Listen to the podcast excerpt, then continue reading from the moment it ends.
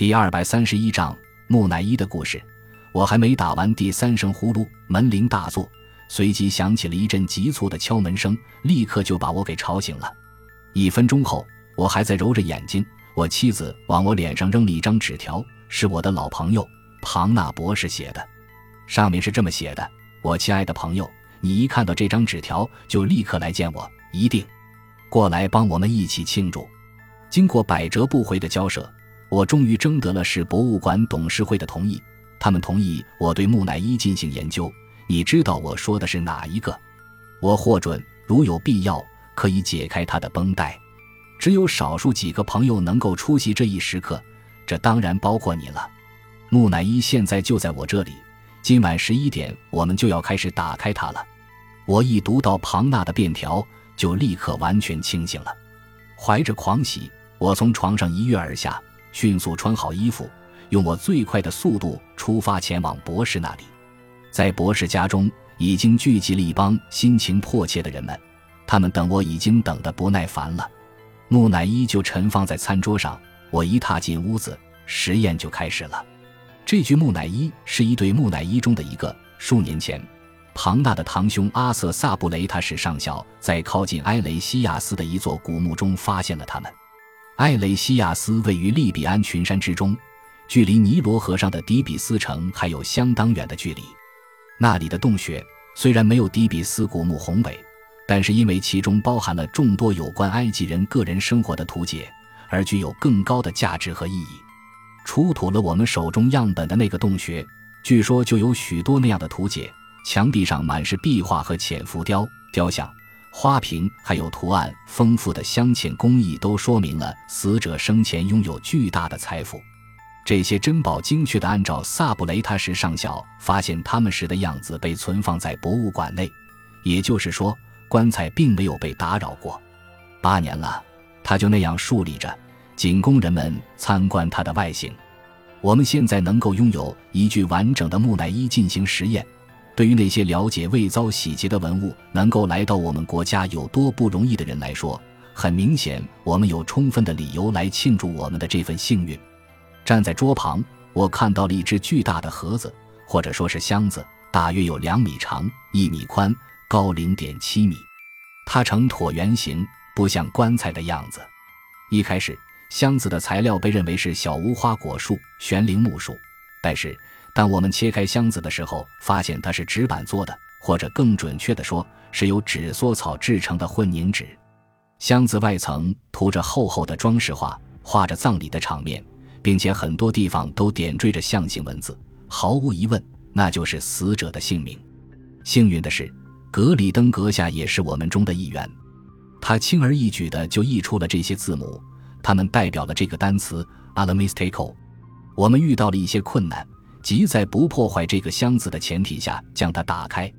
然而，当我们最终完成这项任务时，呈现在我们面前的是第二层棺材，体积比外面那层要小得多，而其他方面两层箱子则非常相似。两层箱子之间的空当填满了树枝，在某种程度上，这已经破坏了里层箱子的颜色。打开第二层箱子的那一刻，这一次我们很简单就完成了。我们看到了第三层箱子。和第二层箱子无甚差别，除了它是以雪松作为材料，并且依然散发着那种木料独特的芬芳气味。在第二和第三层箱子之间没有空隙，第三层精确的套放在第二层里面。拆除了第三层箱子，我们发现了尸体，并且将它取了出来。我们原以为它会像通常那样被亚麻质的带状物或是绷带缠裹着。但这具尸体却被一种纸缩草制成的外壳包裹着，外面还裹了一层石膏，上面镀上了厚厚的黄金，并刷了油漆。上漆代表了死者可能拥有的种种头衔，以及他在不同的神灵面前的表现。纸缩草上是芬兰书写的竖排的题词，再一次提到了死者的名字和官衔，以及他亲属的姓名和官衔。木乃伊的脖子上套着一圈圆柱形的玻璃珠，颜色各异。在木乃伊细细的腰部有一个类似腰带的树状物。剥去纸缩草后，我们发现肉体被保存得十分完好，没有闻到什么腐烂的气味。尸体颜色鲜红，皮肤结实光滑，有光泽，牙齿和头发也保存良好。眼睛看上去好像是眼睛的地方被挖掉了，取而代之的是玻璃眼珠，非常漂亮，就像活的一样。除了眼神过于呆滞外，手指和指甲都镀上了闪闪发光的黄金。格里登阁下从表皮的鲜红色得出结论：这具尸体除了进行了必要的防腐处理外，还使用了沥青。随后，我们用钢制器具包下一块皮肤表面，放在火上烧。烧完后出现了一些粉末，还能闻到樟脑的香味和其他一些甜香型的树枝味。我们仔细地检查了尸体，想要找到通常取出内脏的开口，但让我们惊讶的是，我们竟然一个这样的开口都没有发现。我们都意识到，完整的或是未被切开的木乃伊是非常罕见的。通常，通过鼻子取出大脑，由侧面的切口取出肠子。然后进行刮擦、冲洗，用盐腌上放置数个星期，再开始进行防腐处理。由于没有发现任何切口的痕迹，庞纳博士开始准备他的解剖用具。这时已经是两点多了，于是大家同意将内部实验推迟到明晚进行。随后，有人建议先用电池组进行一至两个实验，对存在至少三四千年的木乃伊通电，倒是十分新颖。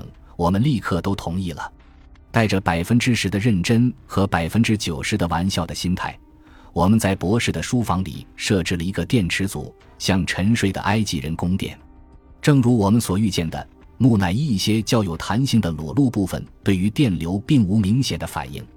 我们相互会心底一笑后，便各自祝福晚安，准备离去了。